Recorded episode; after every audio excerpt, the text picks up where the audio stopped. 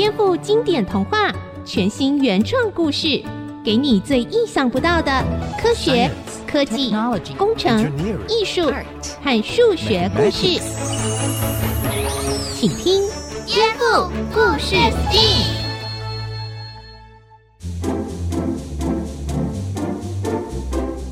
欢迎收听《颠覆故事 STEAM》，我是小青姐姐。今天我们要来听的故事呢，叫做《啄木鸟与猫头鹰》。啄木鸟与猫头鹰这两种鸟类生活习性很不同哦，但是它们却互相看不顺眼。它们要怎么和好呢？来听今天的故事吧。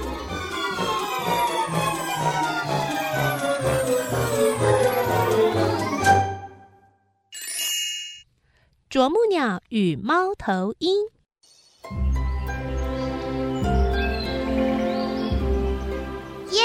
我最喜欢到森林里吸收芬多精了。嗯，好累哦！哎，这么早就起床啊？我还想继续再睡哎。难得出来踏青，蒸汽哥哥，你要清醒一点啦！蒸汽哥哥，你该不会是猫头鹰人吧？啊，猫头鹰人？那什么意思啊？就是你晚上的精神比白天好啊。哎，这样说起来好像有诶。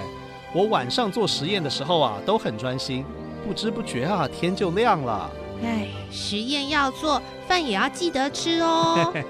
哎，说到这个，对了，你们都饿了吗？要不要先在这边坐一下，吃点面包呢？哎，面包好啊。嗯。咦，那是什么声音啊？有人在这里做木工吗？哦，那个啊。那是啄木鸟在啄树抓虫啦！哇，我看到了，它的嘴巴好有力气哦，竟然可以在树上挖洞。它这样一直用嘴去啄，不会脑震荡吗？哎，它怎么停下来了？啄木鸟的耳朵很灵敏哦，它现在在听害虫的声音，等确定害虫的位置之后，再精准地啄出一个洞，把害虫抓出来。什么？竟然听得到虫在动？对呀，很多动物都有很敏锐的视力跟听力哦。像猫头鹰啊，晚上可以感受到很微弱的光，夜晚的视力是人类的一百倍呢。难怪猫头鹰晚上可以出来狩猎，都不会撞到树。哎，说到这个啊，你们有听过啄木鸟和猫头鹰的故事吗？幼虫真好吃哎，让我听听看那边还有没有？哎，有动静哎，看我的厉害！哦哦，这个树洞的大小刚好可以让我住在里面，看起来很舒服。喂，这是我的树洞哎，嗯、你是谁呀、啊嗯？我是猛禽猫头鹰哦。呃，我我是森林医生啄木鸟。这个树洞是我凿的，你不可以进去。嗯，你是啄木鸟？哦，我记得啊，哎，啄木鸟吃起来味道不错。如果你不让我住在里面，我就把你当点心给吃掉。哎，怎么可以这样子啊？这个树洞是我挖的，是我的地盘呢。哦，这棵树还是森林的呢，也不是你的。可是，如果我没有挖洞，你也没有办法住进来啊！我是森林警察熊，你们两个在吵什么这么大声？警察熊先生，你评评理啦！嗯，这是我挖的树洞，我不给他住，他就要吃我。警察熊先生，树啊是大家的吗？不是吗？啊，为什么他凿的洞就是他的了？而且我猫头鹰本来就会吃小鸟，所以啊，吃它也是自然法则啊！啊，可恶！好了，猫头鹰，你要住别人盖的房子，就好好说话嘛。啄木鸟，我看你在附近打了很多树洞，分一个给猫头鹰也还好嘛。我看就让猫头鹰住在这个树洞，但是不准吃这只啄木鸟，这样如何？哦，可以。嗯，好，好吧。这个树洞是我凿的，我可以让猫头鹰住。但是作为交换条件，它不但不可以吃我，还要保护我。哦，很啰嗦哎！哦，算了算了，好了好了，我答应了。好，那就这样处理。我继续去找蜂蜜。呃，不不不对，我继续去巡逻了。谢谢警察熊。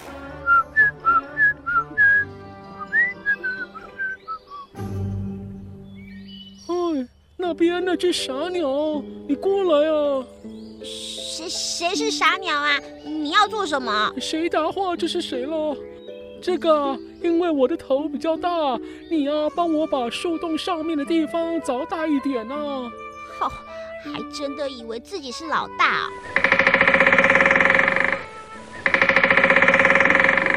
那好啦，那你可以出来了。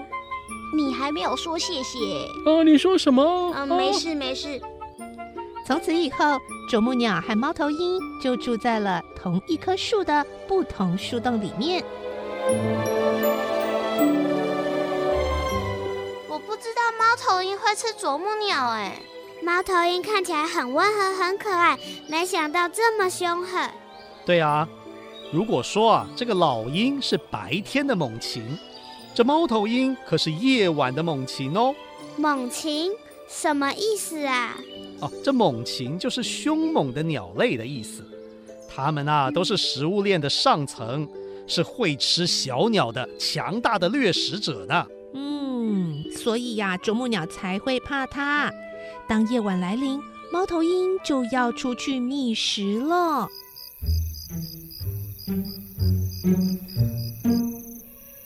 听啊，听见我飞行的声音了吗？哈哈哈哈哈！你听不到啊？猫头鹰的飞行啊，是无声无息的。会让猎物无法发现哦，我真的是太厉害了！哈哈哈哈哦，大半夜的不睡觉，在那边吵吵吵，还说什么无声飞行呢？吵死了！猫头鹰这么黑，出门去哪里呀？啊，我去瞧瞧我的树洞。哎呦喂呀，猫头鹰怎么把这个树洞弄得这么脏啊？哎呦，粪便！哎呦，还有骨头！傻鸟，你在我洞里做什么？哦，我来一下不行啊！你这边也太脏了吧！哎，你嘴里叼的什么东西呀？哦，我叼的是我的食物啊，老鼠。呃，哦，哦，你们啄木鸟啊，真的管很多啊！嗯，眼睛这么大，好恐怖哦！嗯，好了好了，不要再看我了，我要回去了。啄木鸟边念边飞回自己的树洞。不久之后，太阳升起了。开始工作吧。让我来听听小虫你在哪里？啊，我找到了。嗯，好吃好吃。哎呦，傻鸟啊！啊，你一大早在那边敲敲敲，不知道这样很吵吗？我我要吃东西啊！哦、啊，那你敲小一点嘛，噪音哎！他们两个这样好辛苦哦，一个是日行性动物，一个是夜行性动物，这样怎么住在一起呀、啊？对啊，他们活动的时间不一样，很容易互相干扰。有一天晚上，啄木鸟睡觉的时候，又听到上面树洞窸窸窣窣的声音。哎呦，为什么半夜都不睡觉？到底在做什么？啄木鸟飞到猫头鹰的树洞里面，结果它看到的景象让它大大吓了一跳。蛇啊蛇！猫头鹰的洞里竟然有蛇，我受不了啦！啄木鸟决定等猫头鹰回家。隔天清晨，猫头鹰狩猎回来了。哎，猫头鹰啊，你的洞里为什么有蛇啊？这样真的很危险呢。我让盲蛇来帮我扫地啊，啊，这样就会很干净了嘛。啊，万一等一下它跑到我家来咬我怎么办啊？我有一个朋友，就是被蛇咬死的，那是一个很悲伤的故事。哎呦喂呀！这只盲蛇这么小，怎么咬死你啊？我就怕啊！哎呦，没有见过这么胆小的鸟哎！啊，我又不像你是掠食者哎！附近的小鸟们听到他们大声吵架，都跑出来劝架。五色鸟说：“等一下，怎么又吵起来了？你们每天吵架，这样还是不要住在一起比较好吧？”喜鹊也说。五色鸟说的对啊，啄木鸟，你在别棵树上不是还有凿树洞吗？不如你就把这棵树让给猫头鹰吧。嗯，好，走就走。我建了这么多树洞，这边住不了，我就去隔壁那棵树住。好，顺脚。后来啄木鸟就气扑扑的搬到隔壁的树洞去了，猫头鹰倒也乐得轻松，自由自在的生活。嗯嗯嗯嗯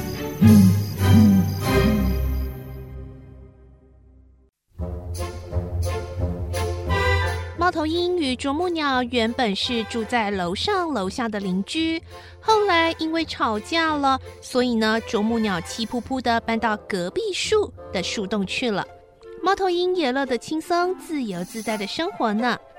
可是，在一个夜晚，猫头鹰又发现了一个不速之客，原来那是另外一只猫头鹰。咕咕，哎。你在做什么？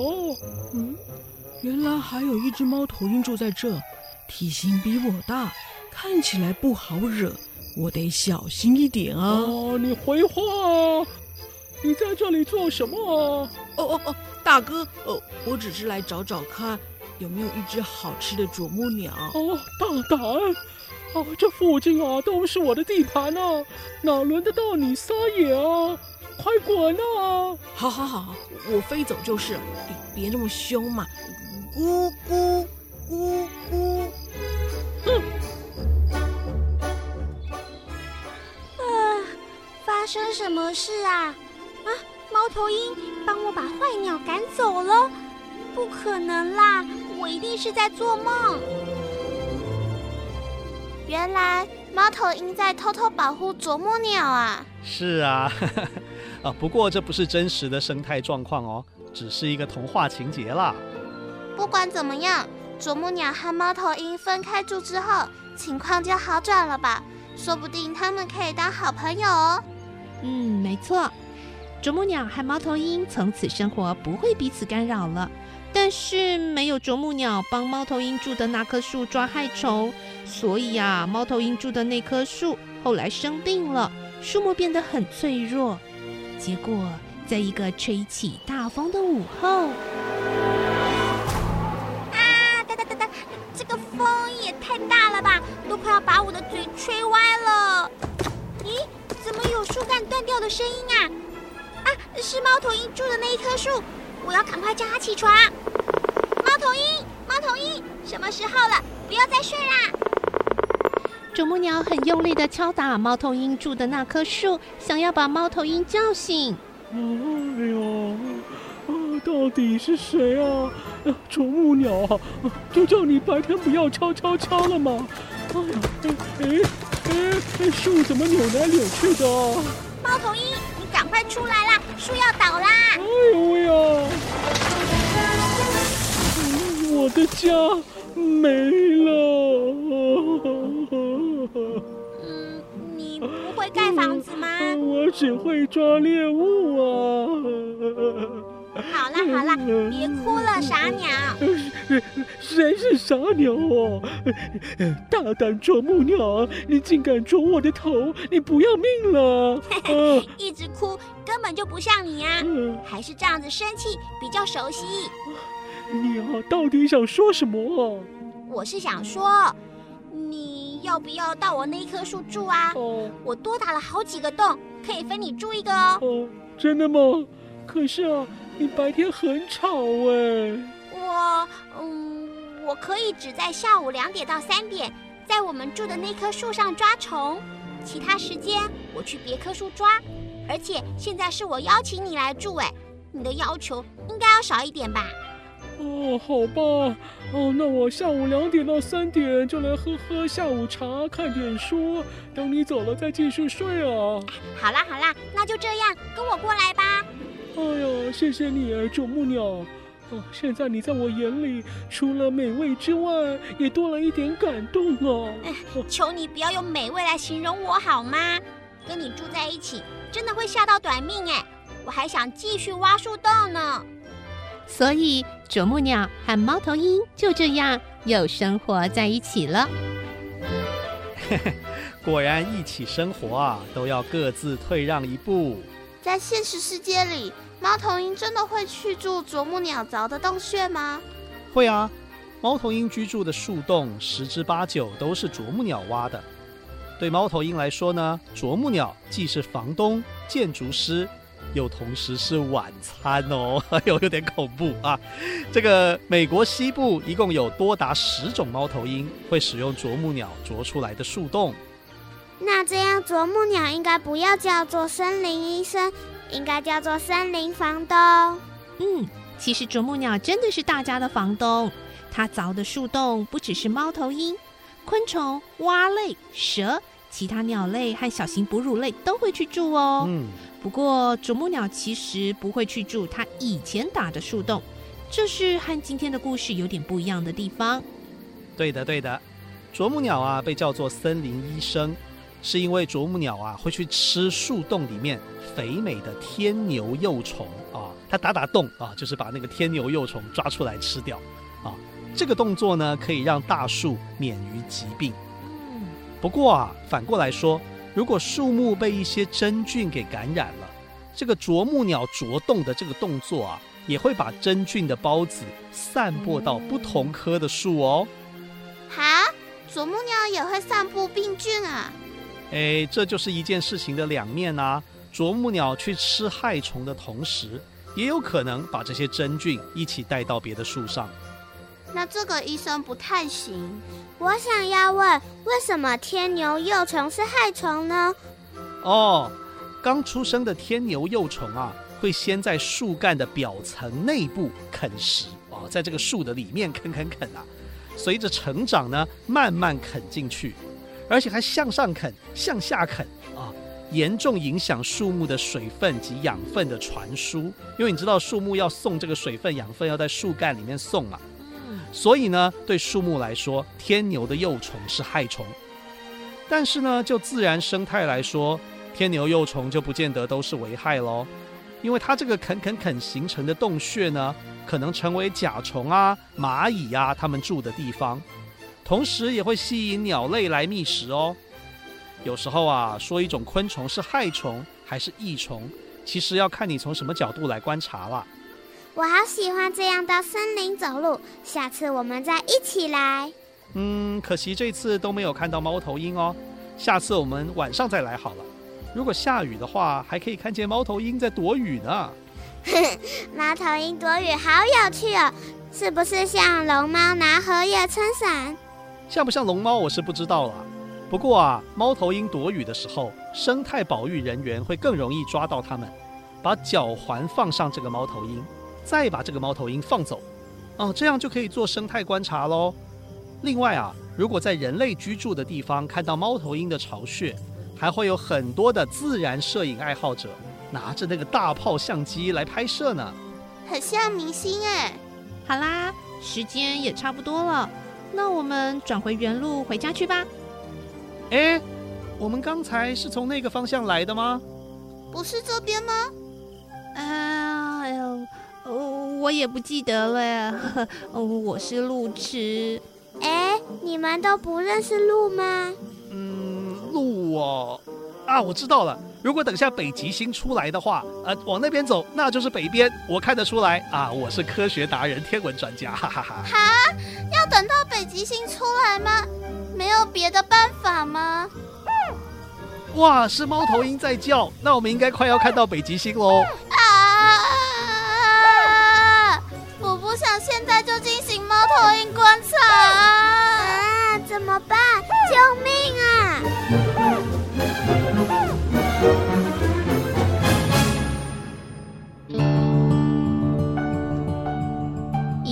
是个错误示范哦。提醒大家，到森林或者是山里，记得要准备导航工具，或者是找向导带路，不然会很危险的哦。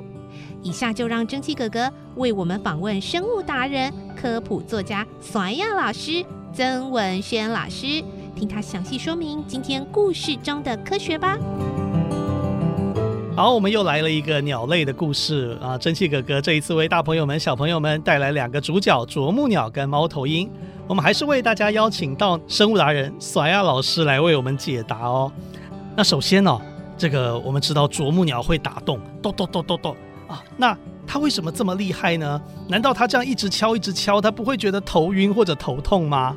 好，其实啄木鸟它的生理构造非常的神奇，有很多特化可以让它去承受这样子高频率的这样的撞击。好，比如说，哎，我们先知道一下好了，啄木鸟为什么要啄这个树洞啊？哎，其实呢，它主要呢是想要觅食，哦，就是去吃这些树干里面的一些小虫虫这样子。嗯，哦，那除了觅食之外，还有另一个主要的目的是为了要筑巢。哦，所以。呃，啄木鸟它才会每天有事没事就在那边啄这个树哈、哦。那它们因为要适应这样子高强度的去撞击，其实它们的脑部里面有很多很厉害的东西，比如说它们的头颅，诶，一般鸟类的头颅都薄薄的，可是啄木鸟的头颅其实蛮厚的，而且厚，它们里面还是那种海绵状的那种构造，所以它是可以承受撞击的，可以缓冲哦，所以。它每撞一下，我们发现，虽然你看它那个头动的那么快，但是其实里面脑袋瓜并没有剧烈的晃动哦。再加上它们在我们包覆的大脑里面有一种东西叫做脑脊髓液，诶，居然啄木鸟的这个呃脑里面这个脑脊髓液非常的少，所以它不会随着那个液体在那边这样晃动来晃动去。这些特征都让这个啄木鸟在进行啄的这件事情的时候，让它的头脑始终保持在一个很稳定的状态。那它也因为这样子就可以好好的去缓冲这些撞击。是是，那我们要谈到第二个主角了，猫头鹰哦。猫头鹰的一些特性，为什么它们听觉特别好，还可以做到无声的安静的飞行呢？呃，猫头鹰主要都是在夜间活动，哦，这个大家都很清楚。那它们的听觉也非常的厉害哦。我们可以先看一下它们的耳朵，它们的鸟类是没有外耳壳的，它们是两个耳孔哦。嗯、那耳孔里面会有鼓膜。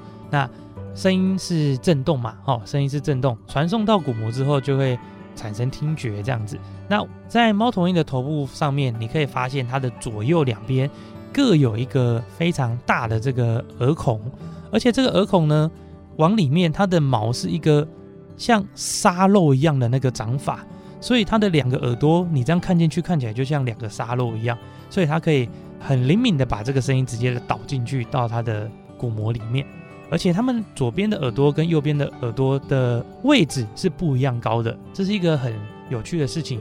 因为不一样高，所以今天猫头鹰在听这个声音的时候，比如说它晚上，诶，它眼睛没有张开，它单纯在听声音，它就发现哦，原来右边几公尺底下的这只小老鼠的晃动的声音传过来之后，先因为它的左右两边耳朵不一样高，嗯，所以传到那个神经的讯号的时候，就会有那零点零零几秒的差异。它就可以判断这个声音来源是在左边、右边、上面、下面、前面、后面，哦，所以它的听觉也可以判断距离，哦，这是很厉害的事情。是是是，那它的无声飞行呢？嗯，对，它的无声飞行呢，呃，也是一个很厉害的一个构造。它们的翅膀上啊，诶，大部分鸟类的飞行的羽毛上面就是一个呃圆滑的这个形状，可是猫头鹰的这个飞羽上面呢是梳子状的。它的每一个飞羽的前端哦，就是用来划破空气的那个最前端，飞羽的那个形状竟然是有带锯齿状的，就是我刚刚讲的梳状，一个一个的小锯齿在气流在通过的时候就会把它打破，所以它就可以达到在飞行的时候完全没有任何的声音，而且另外猫头鹰在它的腹部啊跟它的脚部有比较细密的这种绒羽。哦，就是比较软绵绵的那种羽毛，那这个龙羽的密度很高，也可以减少羽毛跟羽毛之间的摩擦力。哦，所以这两个构造都可以让它达到无声的这种飞行。好，那我们今天这个故事哦，其实也是要讲说动物界的好邻居啦。啊。那当然。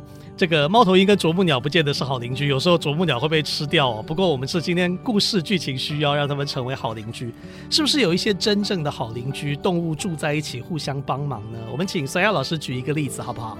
好，在动物界里面，互相帮忙这件事情其实没有各位想象的这么美好啦。其实大家就是各取所需啦，是，是，大概是这个样子。好，那我就举一个例子吧。呃，刚刚其实提到的这个猫头鹰里面有一种也会住在啄木鸟的那个巢里面的一种猫头鹰，在美国的东部叫做鸣角鸮。哦，鸣角鸮这一种猫头鹰呐、我们发现它，诶。会有事没事去把盲蛇，一种很小型的蛇，眼睛看不太到的蛇，去把盲蛇抓来。可是它没有把盲蛇杀死，诶，它就是把盲蛇丢在它的鸟巢里面。后来我们就发现了，原来啊，这个鸣角鸮是把盲蛇抓来当清洁工。哦，这个盲蛇就会在这个鸟窝里面，哦，在这个树洞里面，去把一些底层一些蛆啊，哦，一些有的没的蚂蚁啊，这些小昆虫，去把这些小昆虫吃掉。那整个猫头鹰的这个鸣角鸮的巢就会变得比较干净。